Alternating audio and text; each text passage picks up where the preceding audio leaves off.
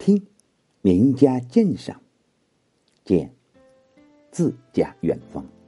您好，您可曾想过，诗歌也可以用春秋笔法吗？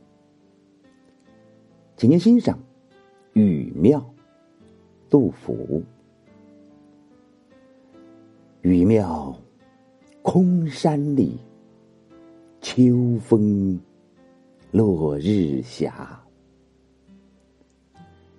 荒庭垂菊柚，古屋画龙蛇。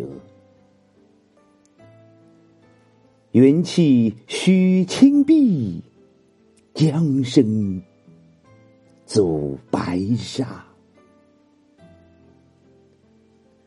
早知成四在。书凿空三罢。这首诗是杜甫在代宗永泰元年出守东夏，途经中州时，参谒了这里的禹庙而写。这座庙呢，是在临江的山崖上。雨庙空山里，秋风落日霞。开门见山，起笔便令人森然肃然。山是空的，可见荒凉；加以秋风瑟瑟，气氛更觉萧森。但山空，那古庙就显得巍然独峙；加以晚霞的涂染，格外的鲜明而庄严，令人肃然而生敬意。诗人正是怀着这种心情登山入庙的。荒庭垂菊柚，古屋画龙蛇。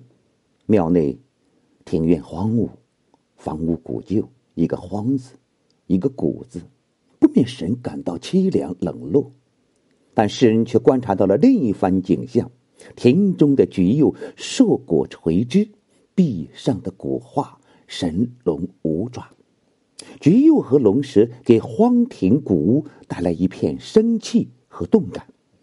垂橘柚，画龙蛇，既是眼前实景，又暗含着歌颂大禹的典故。根据《尚书》禹贡记载，大禹治洪水之后，九州人民得以安居生产，远居东南的岛夷之民也把丰收的橘柚包裹好，进贡给禹。又传说，禹驱龙蛇而放邹，这个邹呢，就是泽中有水草处，使龙蛇也有所归宿，不再兴风作浪。这两个典故正好配合着眼前景物，由景物显示出来，景与点化为一体，使人不觉诗人是在用典。前人称赞这两句。用事入画是老杜千古绝技。这样用典的好处是，对于看出他是用典的，固然更觉意味深浓，为古代英雄的业绩所鼓舞；即使看不出他是在用典，也同样可以欣赏着古色古香、富有生气的古庙景物，从中领会诗人豪迈的感情。五六两句写庙外之景。云气虚青碧，江声阻白沙。云雾团团，在长满青苔的古老的山崖峭壁间缓缓卷动。江涛澎湃，白浪淘沙，向三峡滚滚奔流。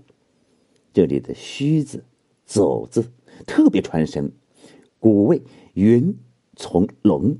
从迷离的云雾、奔腾的江流，恍惚间，我们仿佛看到庙内壁画中的神龙飞到了峭壁间盘旋西游，口中虚出团团云气；又仿佛看到有个巨人牵着长江的鼻子，让它沿着沙道驯服的向东方迅速奔流而去。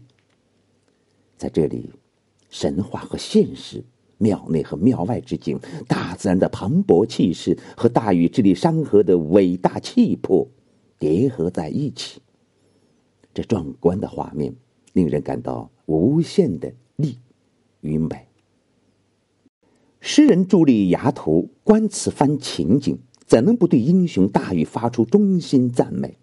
故结句说：“早知成四载，书凿恐三八。”传说大禹治水到处奔波，水成舟，路成车，泥成春，山成雷，也就是四载，四种工具，交通工具。三八是指八郡。巴东、巴西，传说这一带原为泽国。大禹凿通三峡后，使空为陆地。这两句诗很含蓄，意思是说：禹呀禹呀，我早就耳闻你乘四载凿三峡、疏长江、恐三巴的英雄事迹。今天我亲临现场，目睹遗迹，越发的敬佩。您的伟大了。这首诗重点在于歌颂大禹不惧艰险、征服自然、为民造福的创业精神。